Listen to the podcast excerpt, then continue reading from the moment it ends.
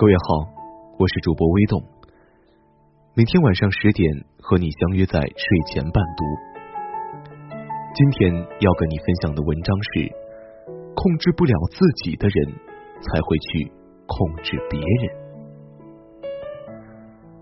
我听自己的咨询老师讲过这样一个有趣的故事。在考博士的时候，他非常的焦虑，担心自己考不上。担心她心仪的导师不要她。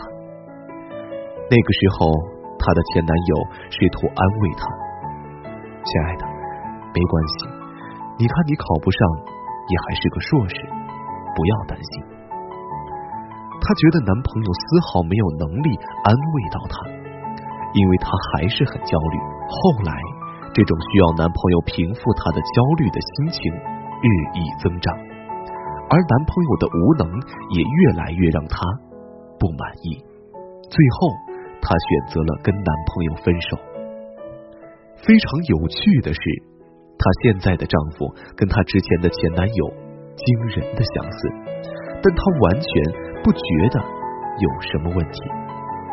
她跟我们解释道：“其实前男友那个类型是非常适合她的，只是当时他安慰不了她的原因。”是因为他自己没有能力安抚自己焦虑的情绪。当他发现自己有能力来控制自己焦虑的情绪时，这件事情就不再成为他亲密关系中的障碍了。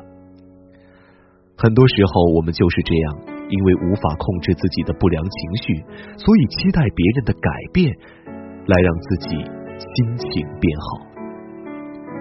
我们为什么想控制别人？我母亲是一个控制欲比较强的人，而我又不是属于顺从型的孩子，所以我的青春叛逆期看起来比其他的孩子要长很多。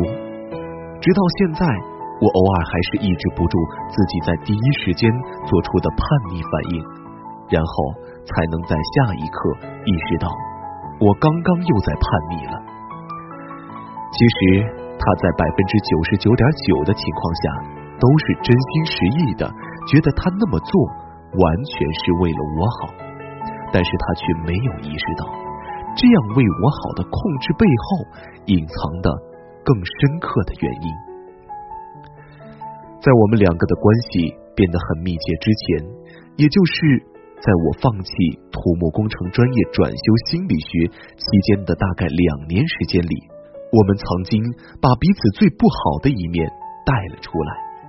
那个时候，我以土木工程专业年级第二的成绩保送了研究生，然后在研一的时候跑到导师办公室说我要退学，然后学心理学。母亲几乎是要疯了，她没想到一直都按她和父亲期待的人生轨迹前行的我，突然来了这么大一个转折。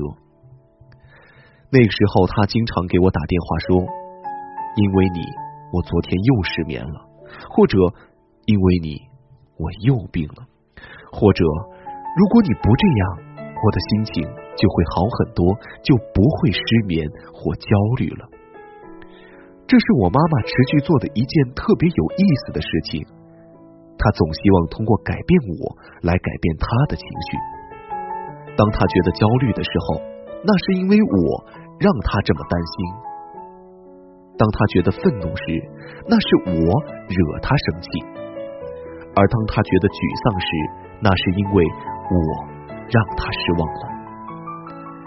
因为无法控制自己的这些负面情绪，所以他最喜欢做的一件事，就是打电话给我，告诉我，只有你改变了，我的心情才会变好。当然。我一直是很抗拒这样的说法的，就像他在我小时候告诉我的，我原来也是有梦想的，就是因为生了你，放弃了自己的梦想一样。他要我对他的情绪和他的人生负责。后来我开始慢慢懂得，原来我们在想去控制别人的时候，通常是因为我们自己不稳定的自我和自我价值感。需要别人的言行和行为来得到肯定或者是安慰，所以我们想去控制别人。既然我是因为你产生这样的负面情绪，而我自己又没有能力处理这种情绪，所以你要改变，这样我的心情才能变好。我后来发现，其实我自己也是这样。我在做决策的时候，特别希望得到母亲的肯定。如果得不到她的肯定，我会非常沮丧的跟她抱怨着说：“你没有给我信心。”后来我发现，其实大多数情况下是我在怀疑着自己。所以，当我妈妈对我的决策提出疑义而不支持时，我会觉得她没有给我信心。如果自己并不相信自己，那么就只有靠强迫别人给予肯定，然后得到借来的信心了。你是否有固定并且灵活的自我？刚刚提到的一个非常重要的概念就是稳固并且灵活的自我。这个概念是由心理学家戴维斯纳奇提出的。首先，让我解释一下“稳固”的意思。一个稳固的自我是指一个人具有非常稳定的自我价值感，并且不会因为外界的否认或者质疑而有所改变。举个最显而易见的例子，比如失恋这件事情，对于几乎所有人来说都是件很伤感的事情。在被伴侣拒绝了之后，我们的自我价值感会在一段时间之内骤然下降。但是对于具有稳定的自我价值感的人来说，被分手并不意味着自己不可爱或者不值得别人爱。而且仅仅是因为彼此的不合适，但是对于自我价值感更多建立在别人的积极反馈之上的人来说，失恋这件事情很可能让他们的自尊在很长一段时间之内都处于低谷。他们会觉得，之所以被对方拒绝，是自己不够好、不够可爱、不够优秀，或者配不上对方。